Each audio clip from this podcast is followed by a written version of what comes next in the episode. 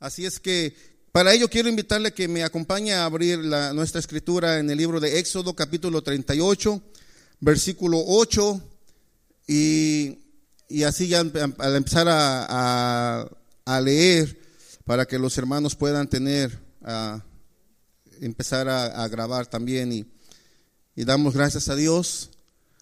Decía una vez más por la presencia de mi papá que ya el martes se regresa para México y, y pues bueno, eh, Dios le permitió estar unos días acá con nosotros y, y, damos gracias al Señor por sus maravillas y estamos en oración, estamos esperando que el año que viene, eh, cumplido el tiempo, le puedan dar la visa también a mi mamá para que también ella pueda, pueda venir y estar con nosotros también. Damos, bendecimos el nombre del Señor. Éxodo capítulo 38, verso 8, hermanos.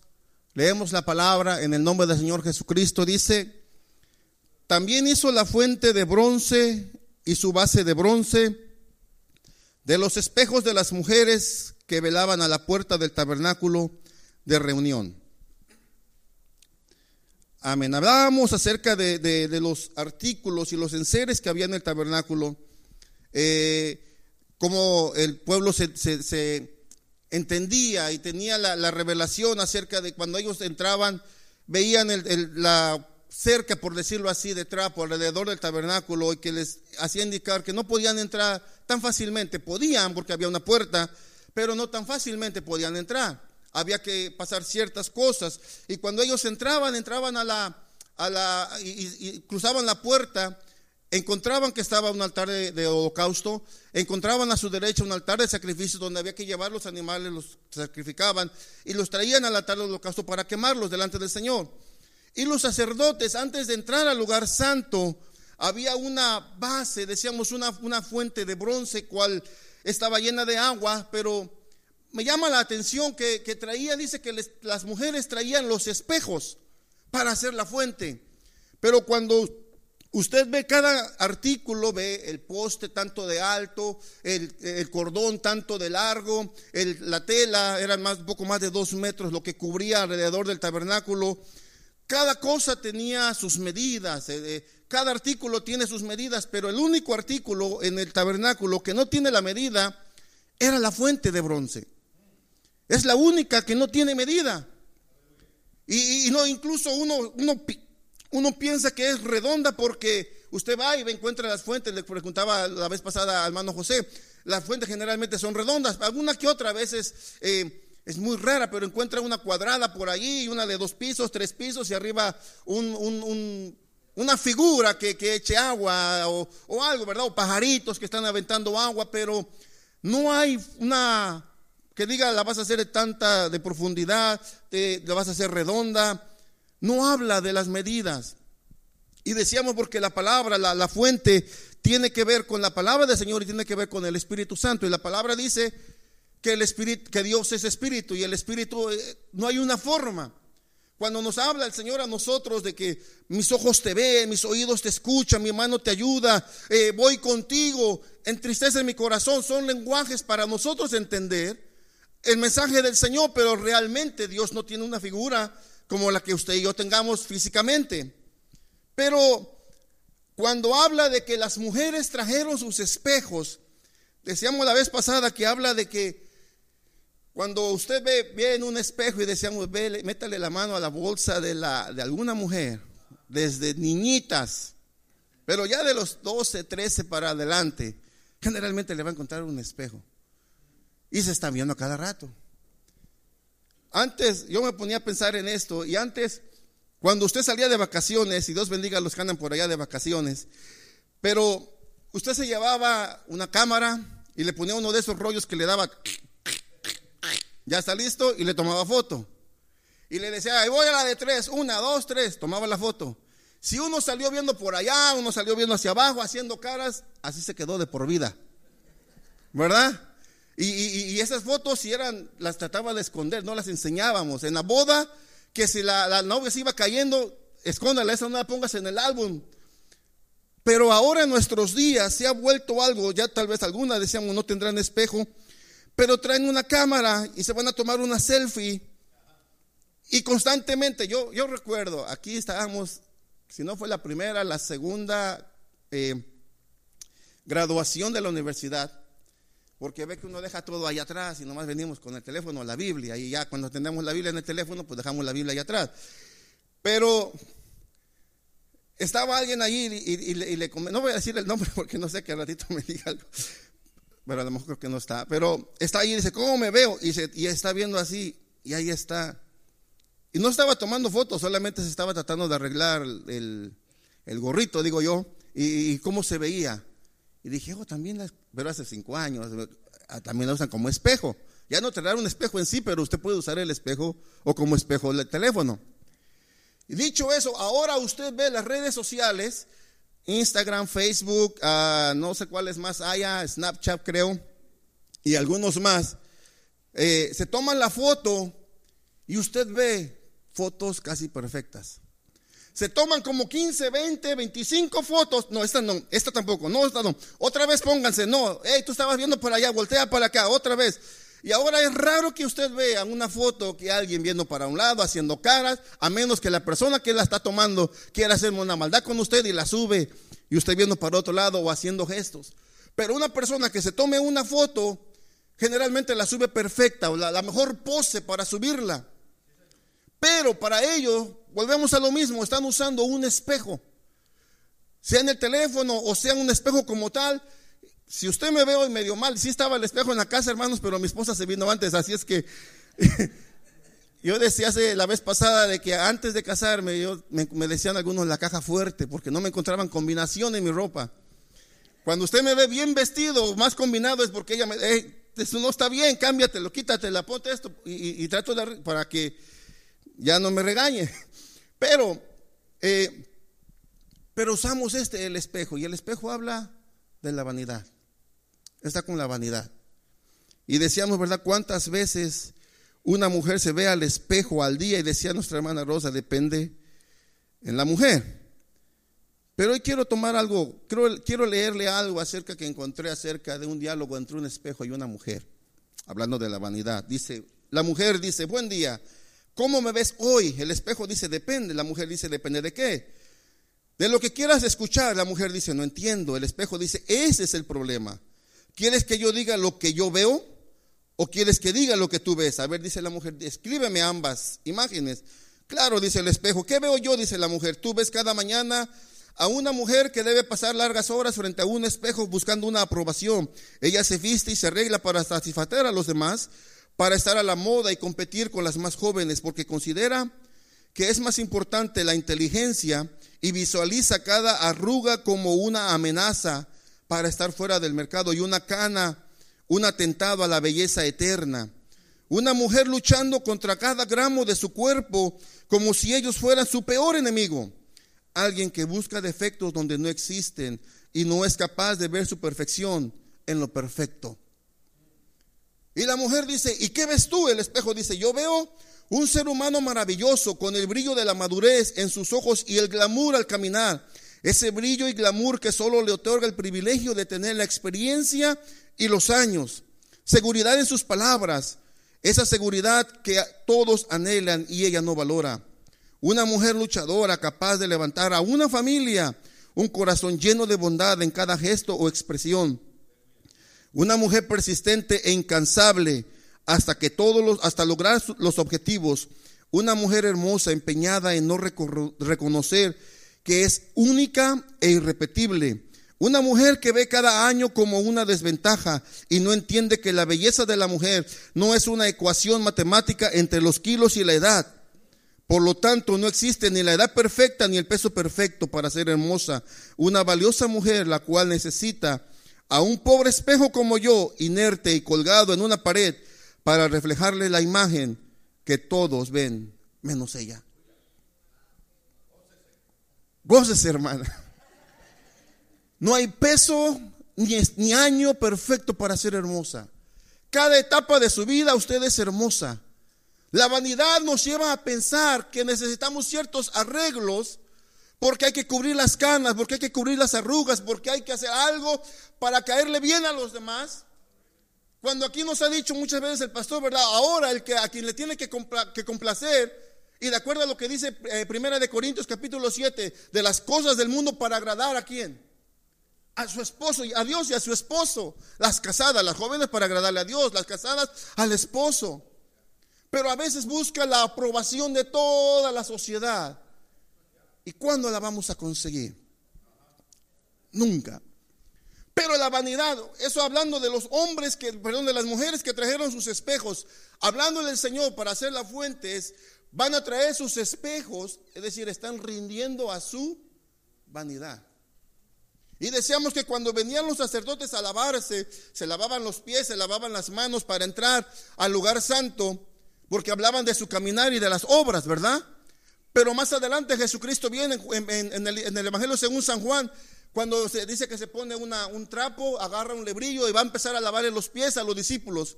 Pedro dice, no, ¿por qué? Tú no me vas a lavar a mí. Y yo recuerdo que alguien aquí predicó, no recuerdo si fue Manuel o alguien quien predicó que eh, la posición del que lavaba los pies era la posición más baja de todos los sirvientes.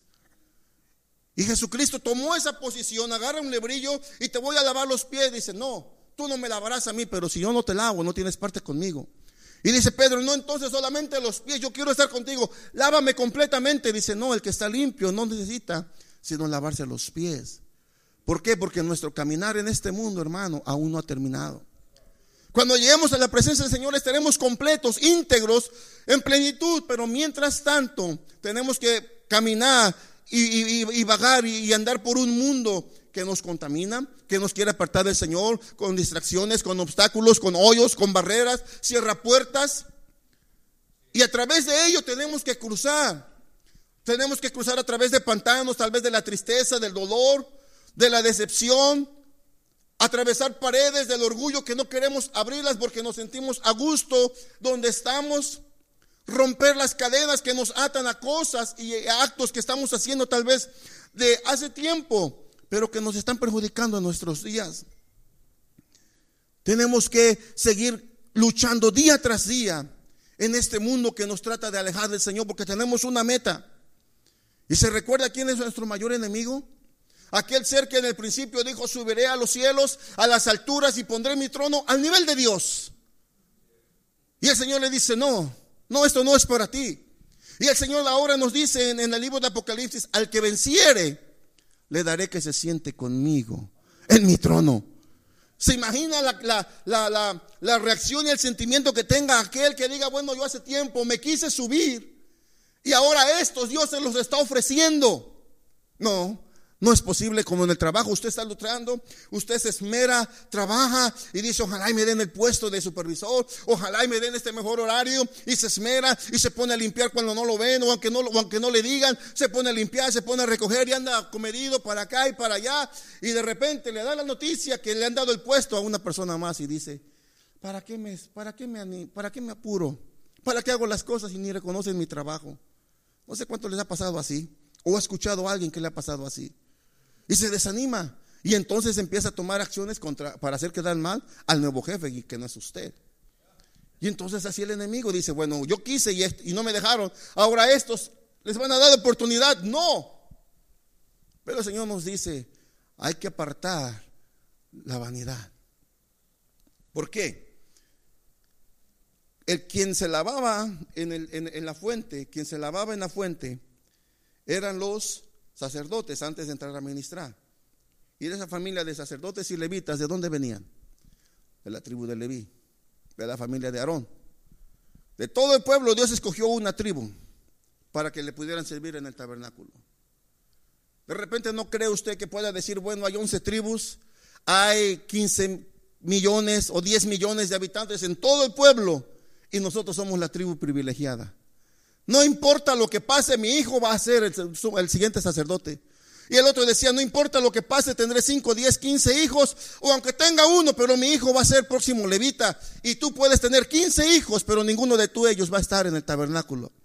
De repente como que los podía envolver la envidia. Le voy a leer algo que dice acerca de la envidia. Envidia dice arrogancia y presunción era muy arrogante y su vanidad no tenía límites. La, envidia habla de arrogancia y presunción. Acá tengo otra, otra definición.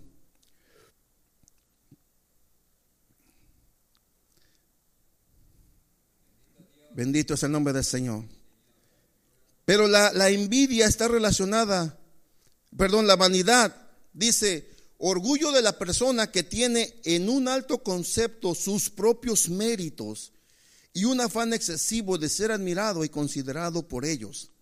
Expresión que denota vanidad. Una persona que es vana es aquella que piensa que necesita y debe de ser reconocido por sus méritos.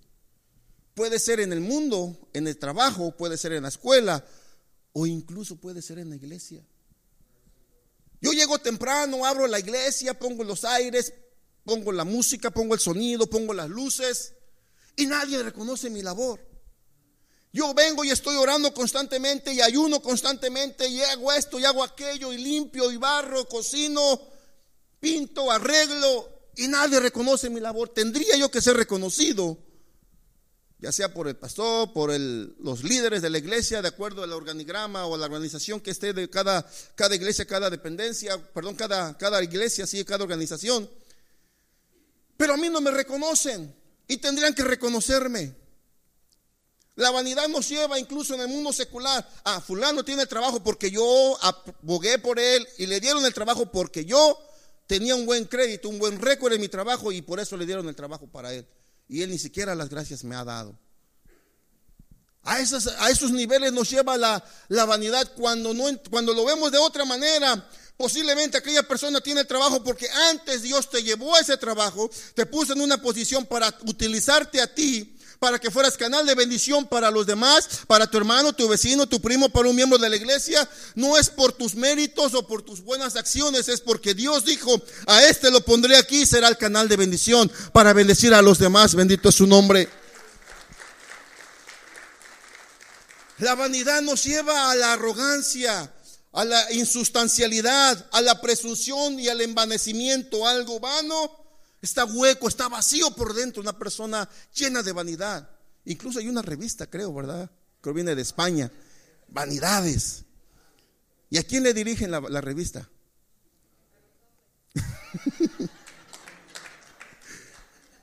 bueno, ahora, ahora ya ni se sabe quién la lee más, ¿verdad? A veces usted ve fotos y dice, ¿Cómo han cambiado los años? Ponen a una persona con traje, con sombrero, con bastón, los hombres en 1928, 38. Y ponen al siguiente lado una foto de un hombre de 2018, un short cortito, bien pegado, sin, sin calcetas, zapatos, una playera, ¿cómo le llaman? Ombliguera, depilado. ¿Estará leyendo la revista o qué otra revista estará leyendo? Pero la vanidad a cambiar lo que Dios formó en nosotros. Pero la vanidad aplicada en la iglesia. Dios nos pone en cierto lugar, dice la Biblia, que todos somos miembros de un solo cuerpo. Y cada uno tiene una labor que hacer esencial.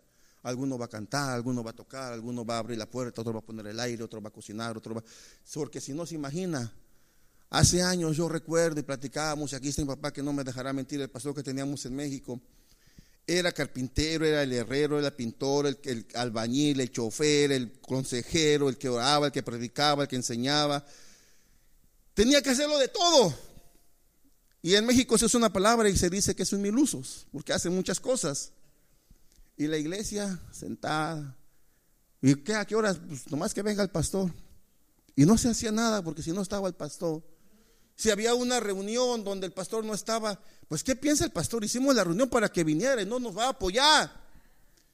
Y cuando había cosas malas, ahí tenía que estar el pastor, pero cuando Dios les bendecía, hey, guárdalo para acá, hay que dar el diezmo. No, eso es del Antiguo Testamento, hay que bendecir al pastor. No, ya no, Dios, el Señor lo bendice por su cuenta, ya Dios lo va a guardar.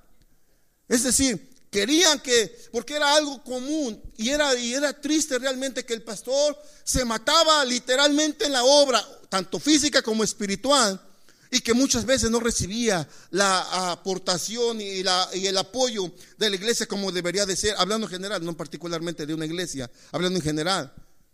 Pero la vanidad dentro de la iglesia a veces pasa. Usted ha encontrado personas que pasan, mire hermano, yo una iglesia era, por gracia del Señor, me pusieron la frente de los músicos. Era el presidente de los músicos, el líder. De música no sé muchas cosas, no sé muy poquito. Pero llegó alguien que dijo, no, sabes que a ese no ya, ya no lo queremos como líder de música. Ya no lo queremos. Entonces empezaron a hablar con uno más joven. Y no, que tú vas a hacer. Y todos le hablaban a él. Y él incluso antes de pasaba bien de acá y caminaba de las de aquí y decía, no, que no sé qué. Y empezaron a hacer ciertas cosas hasta que lograron su objetivo. Porque cuando me sentaron para platicar, les dije, ¿saben qué? Yo no vengo a pelear puestos. En el camino del Señor, Dios no nos ha puesto para pelear lugares. Yo estoy, si me ponen en una posición para servir, ahí estoy. Si no, está bien, no hay problema. Si tú quieres el liderazgo de los músicos, adelante, que Dios te bendiga. Y ustedes vayan por delante. Dijeran por allá en México, esos mexicanos hablan medio raro, pero dice, poco le duró el gusto, porque no era la persona que Dios quería. Y lejos de ser bendición, trajo división. Y esos tres grupos que había de música apenas se podía juntarse uno. Y no es el hombre, no es la obra del hombre, es la obra del Señor. Cuando el hombre se envanece y dice, por mí estamos aquí, por mí ha pasado esto, por mí ha pasado lo otro, yo soy el único que puede servir en el altar. Eso es lo que Dios le estaba recordando y tratando de recordar día tras día a los sacerdotes. No se envanezcan. Por eso decíamos que cuando se inclinaban para lavarse las manos, los espejos reflejaban y el agua reflejaba de que ellos eran tan pequeños y podían ver el cielo y decir, el cielo es tan inmenso que ese es el estrado de los pies del Señor. Tú eres tan pequeño y Dios es tan grande que todo lo que puedes hacer para servir en el tabernáculo es gracias a la misericordia del Señor que ha tenido con nosotros para rescatarnos, para limpiarnos y ponernos en este lugar. Bendito es su nombre.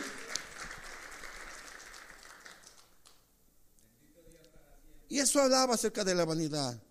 Y la vanidad Pablo más adelante la refleja acerca de la levadura. Y dice la levadura eh, habla y dice que con un poco de levadura le da toda la masa, decía el maestro, pero Pablo habla a los corintios y dice que hay que dejar la envidia, la que, habla, está hablando de esa, de esa levadura. Eh, apunté las citas allá con los hermanos y no me las apunté a mí. Hermanos, si tiene por ahí, perdón, la cita de eh, Corintios, perdón. Vamos a ver cuál, ahorita no me acuerdo el, la cita exacta, pero le di una cita de Primera de Corintios, no la tiene. Entonces no sé dónde la apunté. Pero habla acerca de la levadura que dice que, que la, levadura le, La levadura trae, dice que esa, esa en, el corazón del hombre habla, en Primera de Corintios dice que trae para la ira, la, el orgullo, la vanidad, todo ello hace que el hombre se envanezca y se aparte del Señor. Aparten de esa, de esa levadura, dice, de la que contamina. Y no estamos hablando del hombre que emborracha, hablando del mundo, porque entonces tendríamos que salirnos del mundo, sino de las personas que dentro de la iglesia están envanecidos, están llenos de levadura, con cristianos mismos practicando cosas que no deberíamos de practicar. Y nos llevan, a, nos llevan a apartarnos del Señor. Limpiaos pues de la vieja levadura para que seáis una nueva masa sin levadura como sois, porque nuestra Pascua, que es Cristo, ya fue sacrificada por vosotros.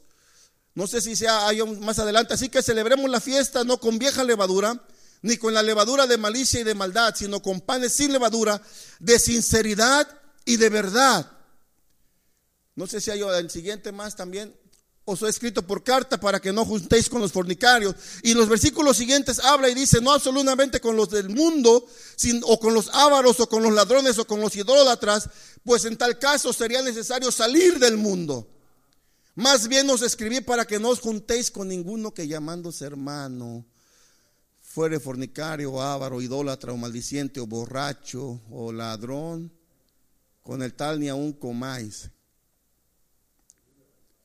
esa es la levadura que habla la vanidad.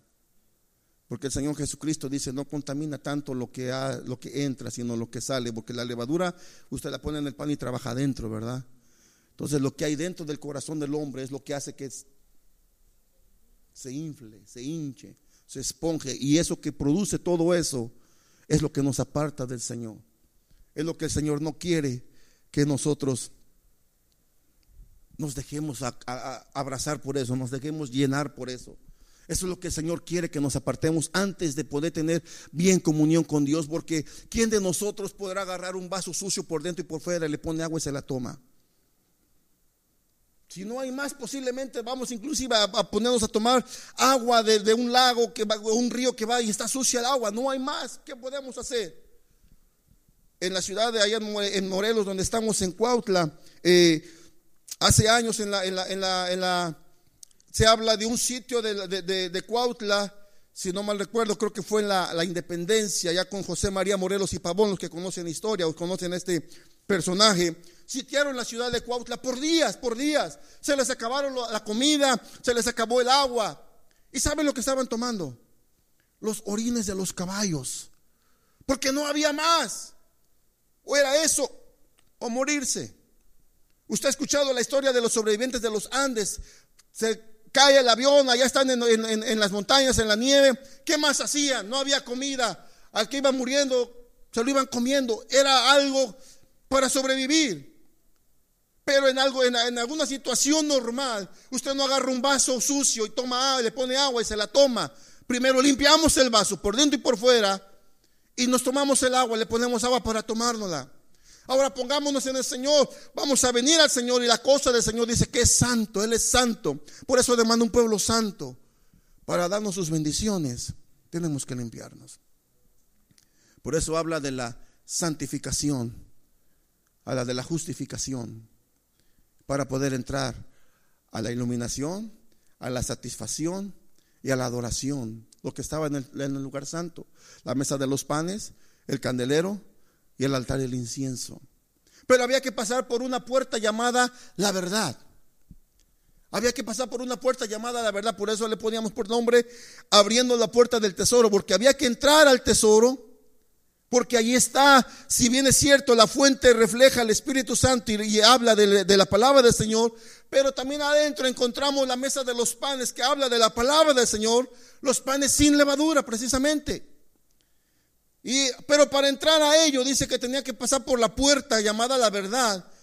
Juan 14, 6 dice, yo soy el camino, yo soy la verdad y yo soy la vida. El camino era la puerta para entrar al lugar, al, atrio, perdón, y para entrar al lugar santo se llamaba la verdad a esa puerta. Y hablaba de cinco columnas, aquí tenemos cuatro, póngale una más. Cinco columnas y cada una de ellas, según Efesios capítulo 4, versículo 11, son los ministerios que el Señor estableció en su palabra. Efesios capítulo 4, versículo 11, si de favor lo tiene, dice, por lo cual, 11, perdón. Y él mismo constituyó a unos apóstoles, a otros profetas, a otros evangelistas, a otros pastores y a otros maestros. Cada uno de ellos tenía una función. Y hace tiempo yo recuerdo, creo que traté de hacer un, un ejercicio con usted. Pero trate de juntar el dedo índice y el dedo meñique, a ver si puede, sin que le cause mucho dolor. Algunos podrán, otros no y así cada uno de ellos, pero siente como este al juntarlos se le va a estirar mucho este dedo. Pero júntelo con el grande o con el pulgar. Y este es el que empieza, este es el que trae el centro de unidad. Es más fácil. Porque dicen los teólogos, los que han estudiado la palabra, que el dedo pulgar representa al apóstol, es el de autoridad. Si usted ve en la iglesia primitiva, el apóstol era el que establecía cuando había una situación, incluso cuando Pablo y Bernabé, cuando Pablo se convierte, dice que están allá y quiénes fueron los que dieron la autoridad o la palabra a ver qué es lo que se iba a hacer con Pablo, los apóstoles que estaban en, Jerusalén. Santiago y los demás estaban allí. Pedro iba a establecer las nuevas iglesias, iba a revisarlas, porque era el de autoridad, el apóstol. Dicen los estudiosos que el, sentido de nuestro cuerpo con el, con el apóstol es el del, el del oído. Usted ve en Santiago, ve en cada una de las epístolas de Pablo, incluso Pablo habla a los Corintios y dice, se oye entre ustedes que hay disensiones. El, Santiago decía lo mismo. El apóstol se refleja con el sentido de la, del oído. El profeta, el profeta con el índice, porque es el que señala. Cuando venía la profeta decía, así dice el Señor, y señalaba fulano, a ti, ciudad, este, porque habla con la, con la, con el dedo índice, porque está apuntando la vista. El, ministerio del evangelista, si usted pone su mano, generalmente es el dedo más alto, es el que tiene más alcance. Usted escucha generalmente los nombres de los más famosos son evangelistas. escuchemos un pastor de una iglesia de San Francisco, es muy raro que los conozcamos, pero cuando usted escucha un evangelista, Greg Laurie, o escucha a Gigi Ávila, Benny Hinn, sabe quiénes son porque son, tienen una cobertura mundial. Y, el, y, este, y, el, y el, ministerio del, del, evangelista en nuestro cuerpo, en nuestros, en nuestros cuerpos de los sentidos, habla con el sentido del tacto. Porque el tacto usted lo tiene en todas partes. Se pone un, un, alfiler en, la, en, en, el pie y lo siente. Le cae agua caliente en el pie, la siente, le caiga en la cabeza, le caiga en el estómago, donde quiera que le caiga, la siente porque tenemos el tacto en todo el cuerpo.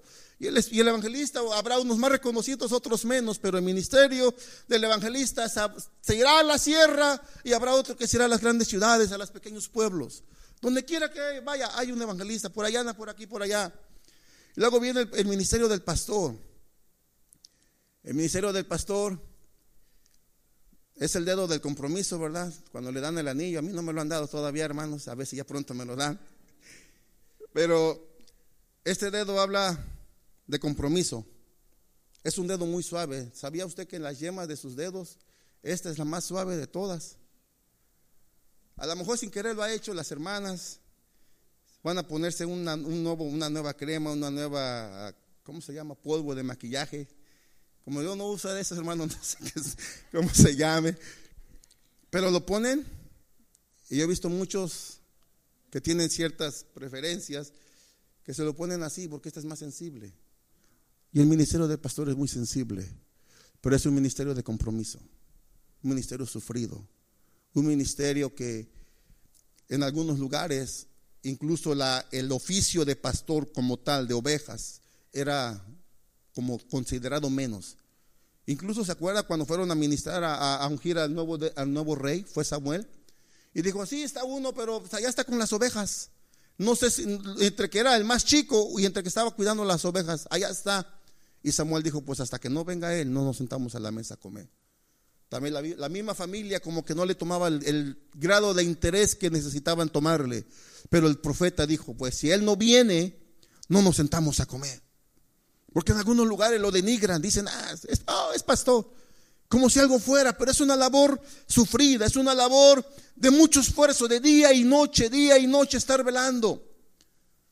A veces dice, dice, dice el pastor, puede venir un evangelista y sube y baja y corre y se brinca en las bancas y se va y desaparece. Cuando la iglesia no está acostumbrada a ver eso, ¿quién tiene que arreglar el desastre que hizo? El pastor.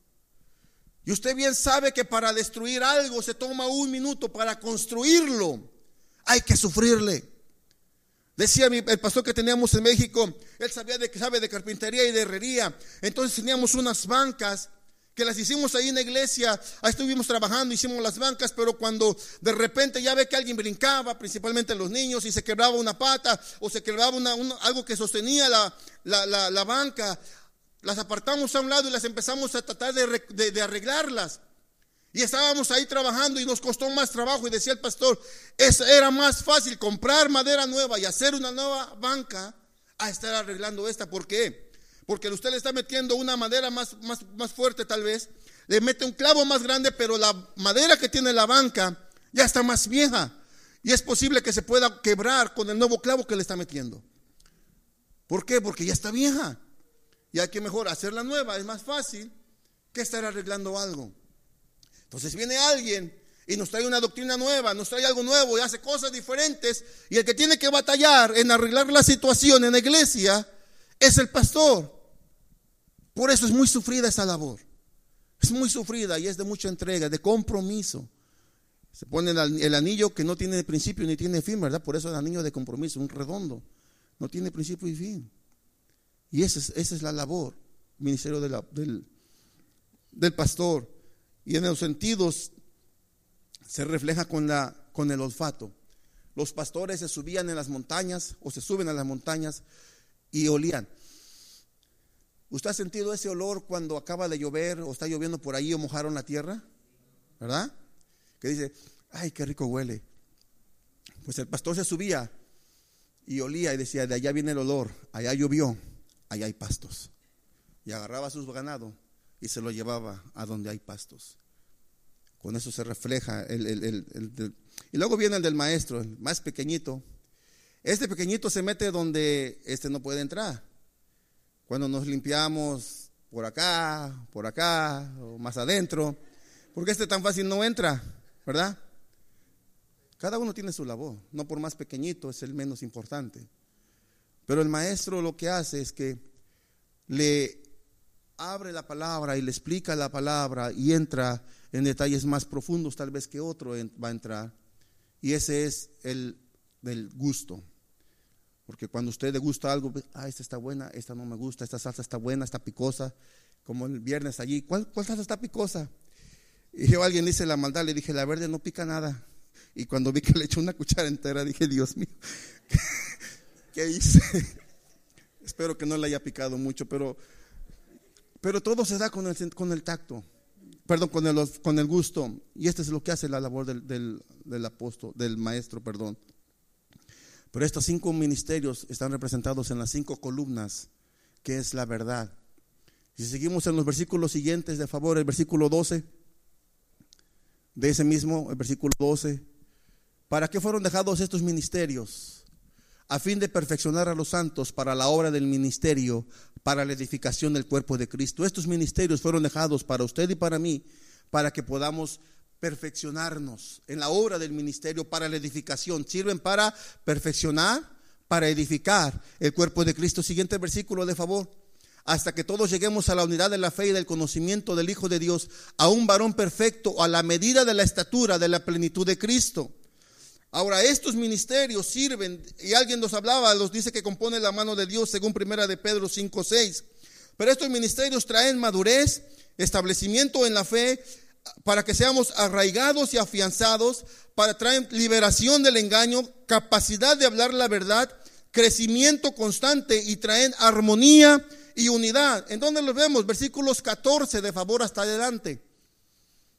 Para que ya no seamos niños fluctuantes, habla de madurez. Ya no vamos a ser niños, vamos a madurar. Llevados por doquiera, por, un por ningún viento de doctrina, dice, para que seamos establecidos en la fe, dice, arraigados para viento de doctrina, perdón, por estratagema de hombres, para que para engañar emplean con astucias artimañas del error. Siguiente versículo.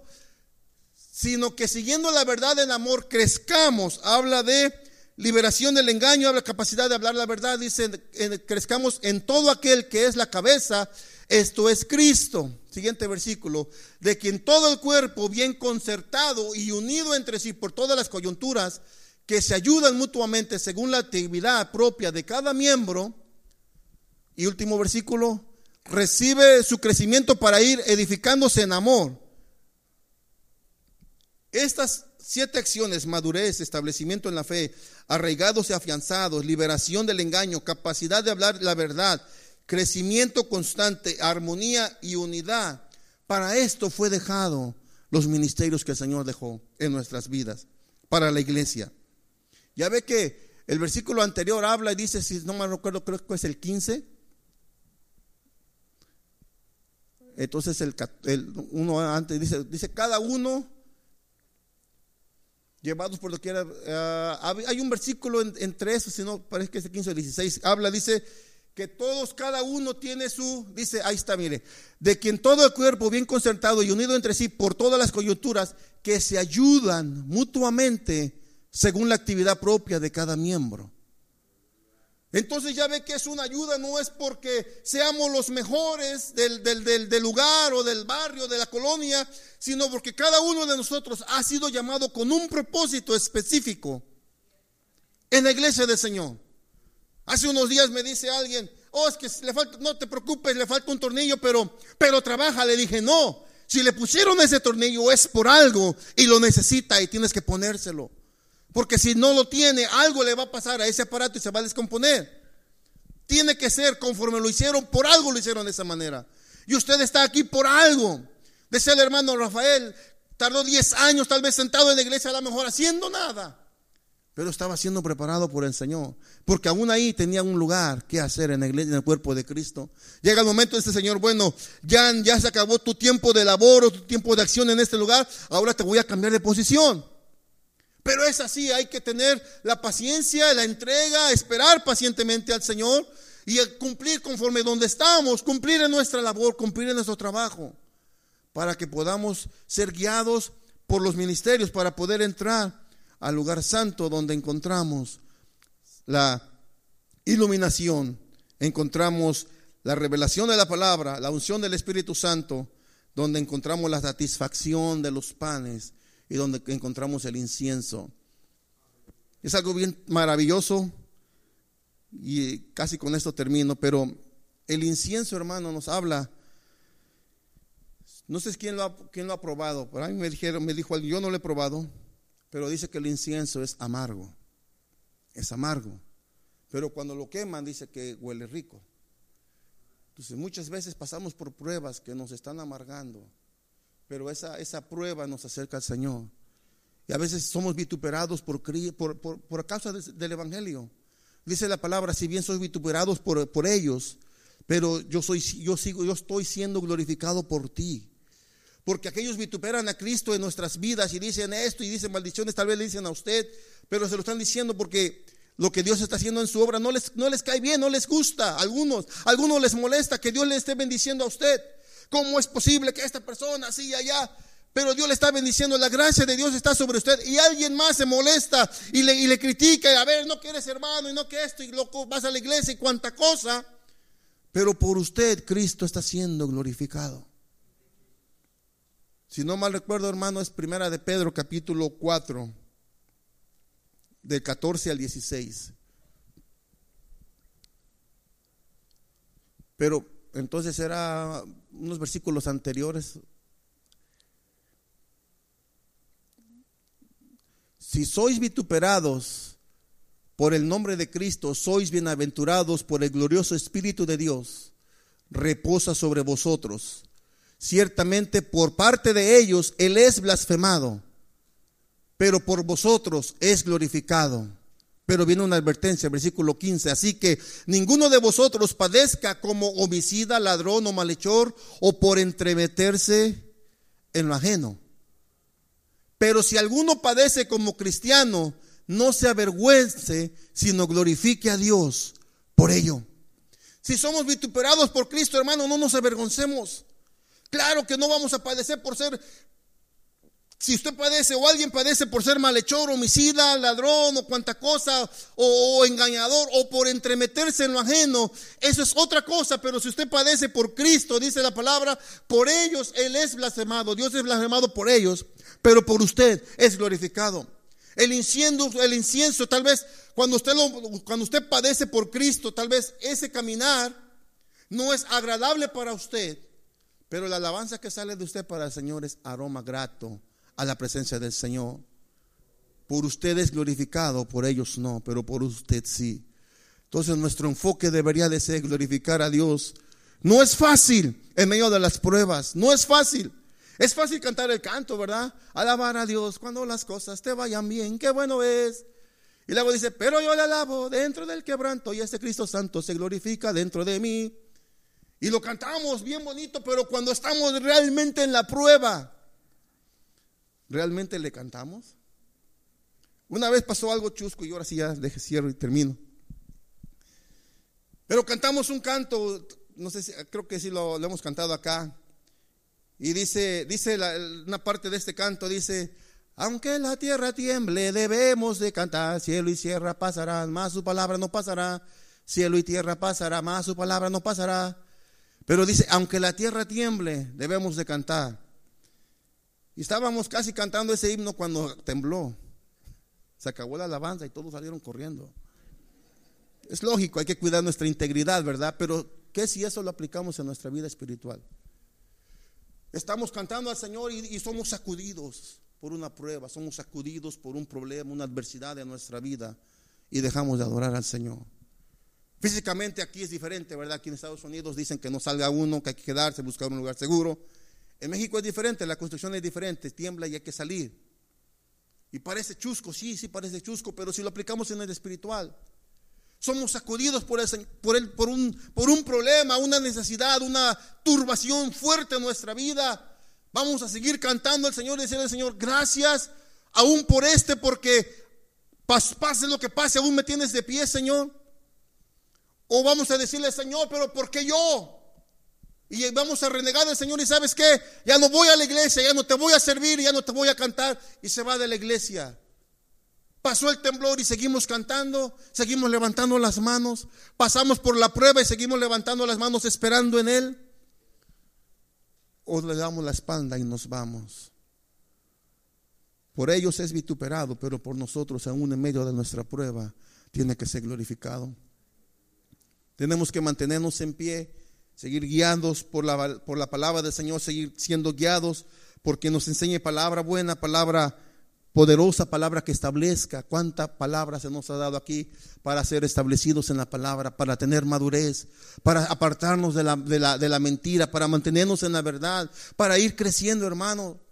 Aquí se nos ha dado, eh, si usted lo habla en términos eh, materiales o, que lo que usted entiende que se le da a un niño, le dan cresilag, le dan vitaminas, vitamina B1, B2, B3 y todas las B, hasta las 12, no sé cuántas más hay, vitamina C, nos dan hierro, nos han dado vitaminas, nos han dado minerales, nos han dado proteínas en la palabra del Señor para que cada uno de nosotros podamos agarrarlas, lo que necesita nuestro cuerpo para seguir creciendo y avanzando, para no quedarnos abajo, sino para alcanzar la medida, dice la estatura del varón que Dios quiere formar en usted y formar en mí.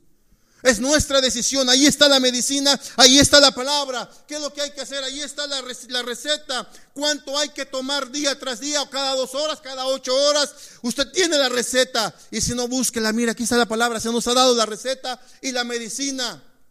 Tenemos que estirar las manos para llevarla a nuestro cuerpo y comerla. Así es que apartemos de nosotros la vanidad la ira, la envidia, porque si Dios hace algo en ustedes, porque Dios lo puso en ese lugar. Tenemos que entrar al lugar santo para agarrar, entrar al tesoro, hermano. Cuando usted se mete aquí va a encontrar promesas sin fin, promesas sin fin. Y no solamente bendiciones aquí, sino lo mejor. Aquí hay herencia que no perece. Herencia donde un lugar dice que no hay polilla ni orín que corrompan herencia que es eterna. Herencia que permanece, hermano. Esa tendría que ser nuestra meta y tiene que ser nuestra meta final. Si tenemos bienes terrenales, gloria a Dios. Si nos va bien en la vida, gloria a Dios. Pero sobre todo, dice la Biblia, procuren que su nombre no se borre del libro de la vida, que su nombre esté escrito allá para que cuando entres y llegas a la presencia del Señor te digan, bienaventurado y bienvenido, buen siervo y fiel. Entra al gozo de tu Señor. Fuiste fiel en lo poco, en lo mucho te pondré. Bendito es el nombre del Señor. Dios le bendiga, hermano. Dios le guarde. Dios sea con usted. Aleluya.